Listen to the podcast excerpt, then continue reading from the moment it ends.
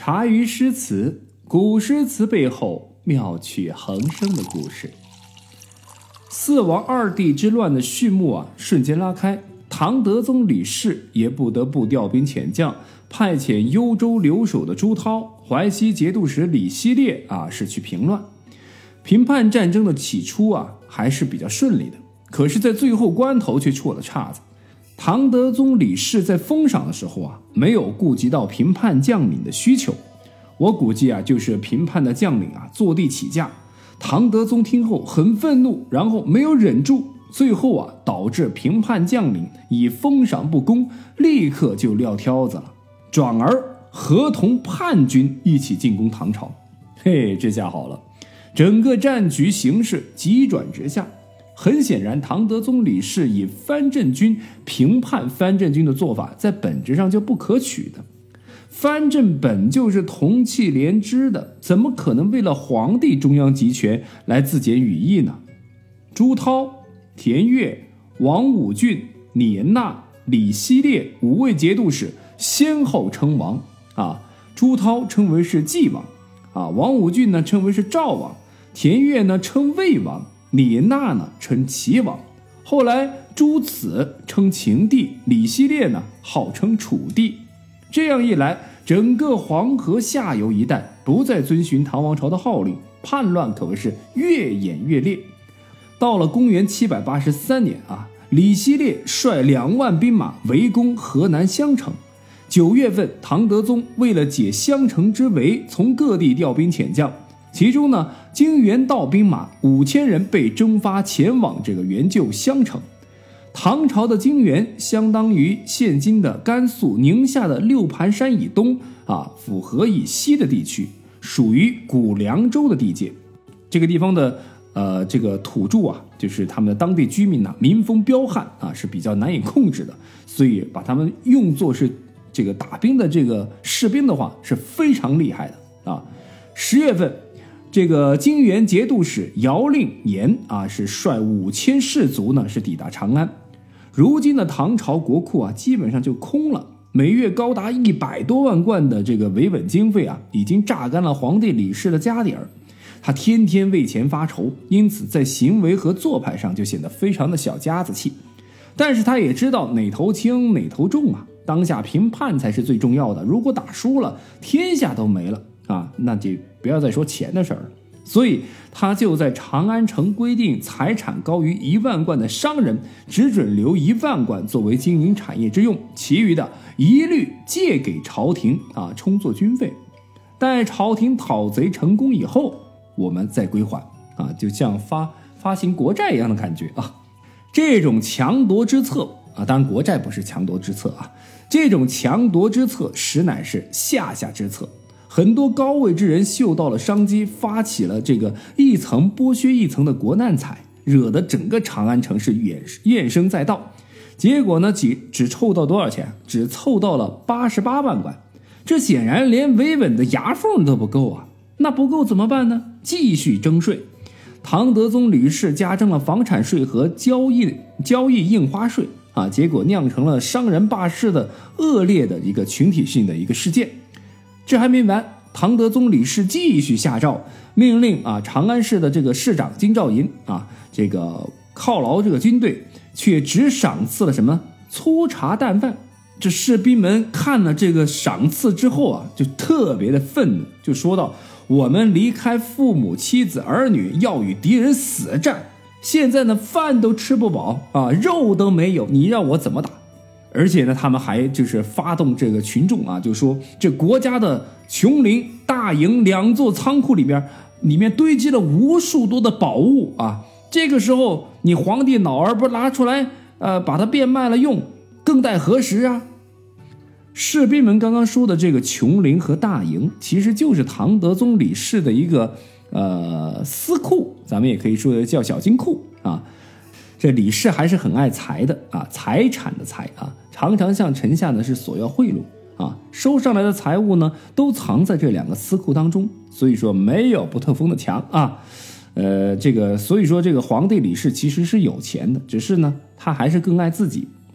除此以外，为了让大臣们中饱私囊啊，唐德宗李氏还允许臣下贪污。要做要做一个工程，需要价五十万贯，报到李氏那里一批啊，就是一百万贯。审计员报告给皇帝，皇帝说：“我知道五十万贯能把工程做好，可是这些办事的人就没有油水，工程也不会坚固。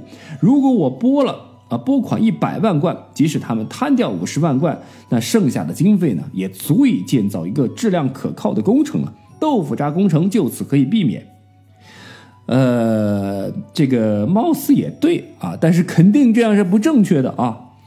唐德宗宽容臣下，却如此厚此薄彼的对待士兵，最终啊酿成了泾原兵变。原来北上平叛的泾原军，在行军途中越想越气愤，越想越不对劲儿，自己卖命，竟然皇帝连肉都不舍得赏赐。于是，一合计也不上前线了，直接咱们也加入藩镇叛军，也进攻长安城，要去找这个皇帝老儿算账。结果，唐德宗啊慌了，带着皇妃、太子、诸王是仓皇的出逃，跟当年的这个他的呃这个爷爷辈儿、祖上辈儿的唐玄宗一个模样啊。由咸阳到奉天护驾的呢，只有什么？只有宦官。皇帝平时最信任的御林军，竟然是召集不起来啊！就是没有办法召集成一支护驾的军队。这金金元军只有五千人，却造反成功了，是因为他们看到了长安城鸡飞狗跳的局面，认为百姓啊不会对唐朝皇室的忠诚。那五千金元军呢，在冲入长安城时呢，一边啊争入这个府库啊，就是去抢皇帝的这个小金库。啊，然后呢，一边在大街上高喊：“啊，我们是不会抢商户的啊，这个不会收你们税的，你们大可放心好了啊，大家不要慌，我们只找皇帝要钱，不会找你们要钱的。”结果，偌大的长安城果然一个反抗的人都没有啊！泾原兵变，长安城继安史之乱之后再次被啊攻下了。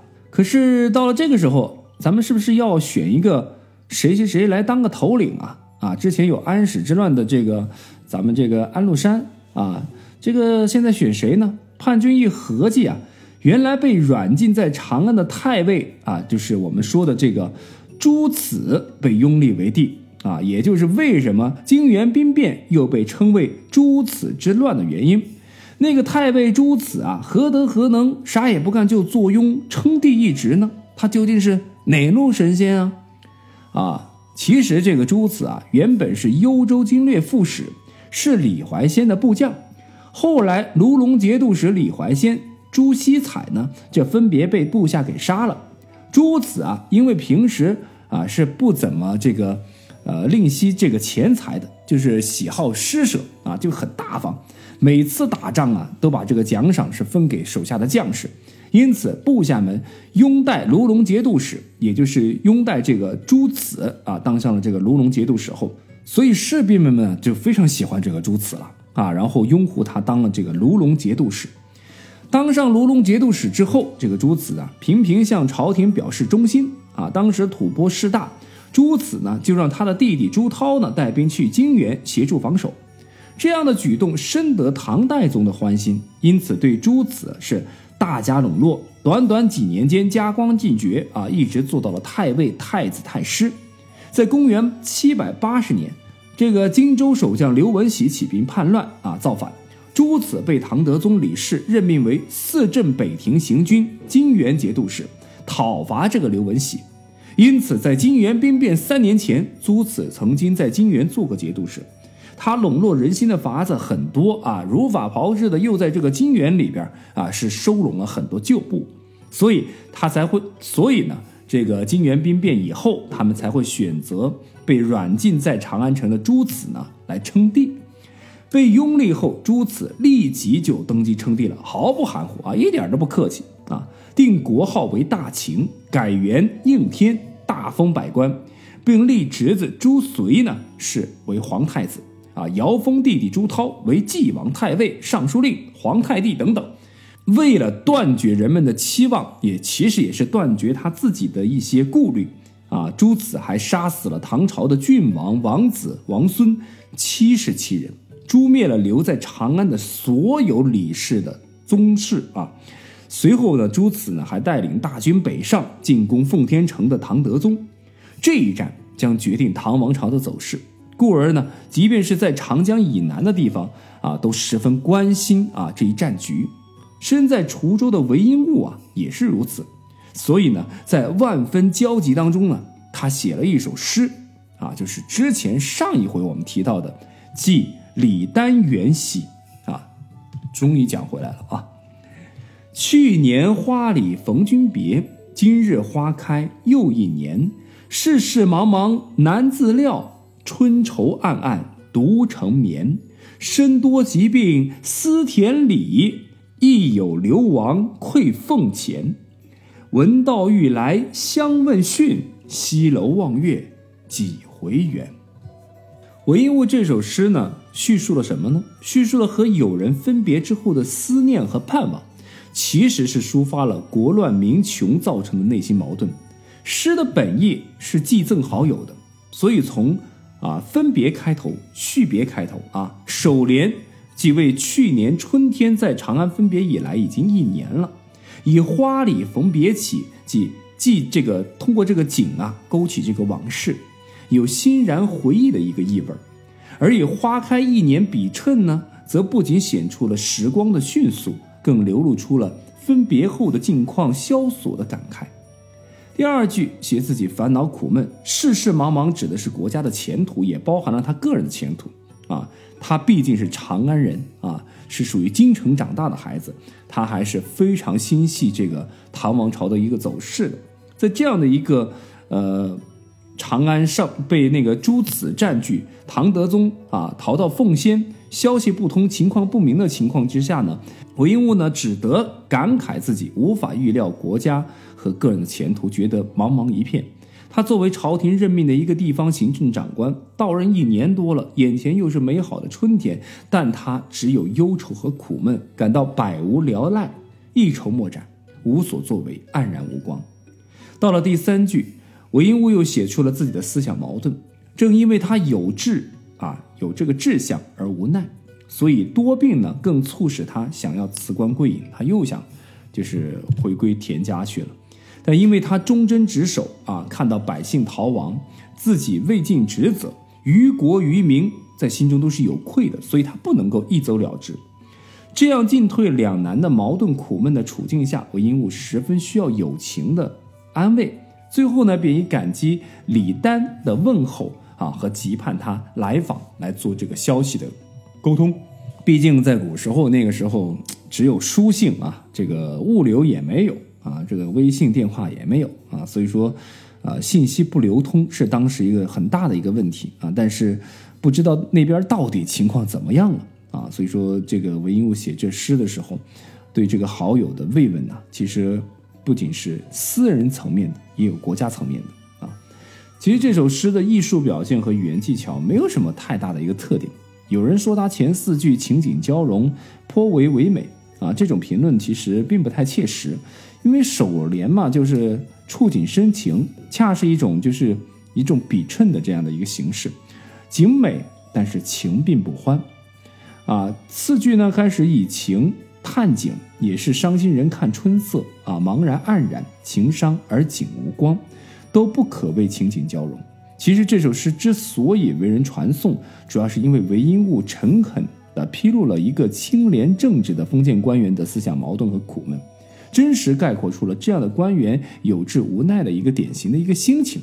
这首诗的思想境界还是比较高的啊，尤其是那句叫做“身多疾病思田里，亦有流亡愧俸钱”两句，自宋代以来是完全受到赞扬的。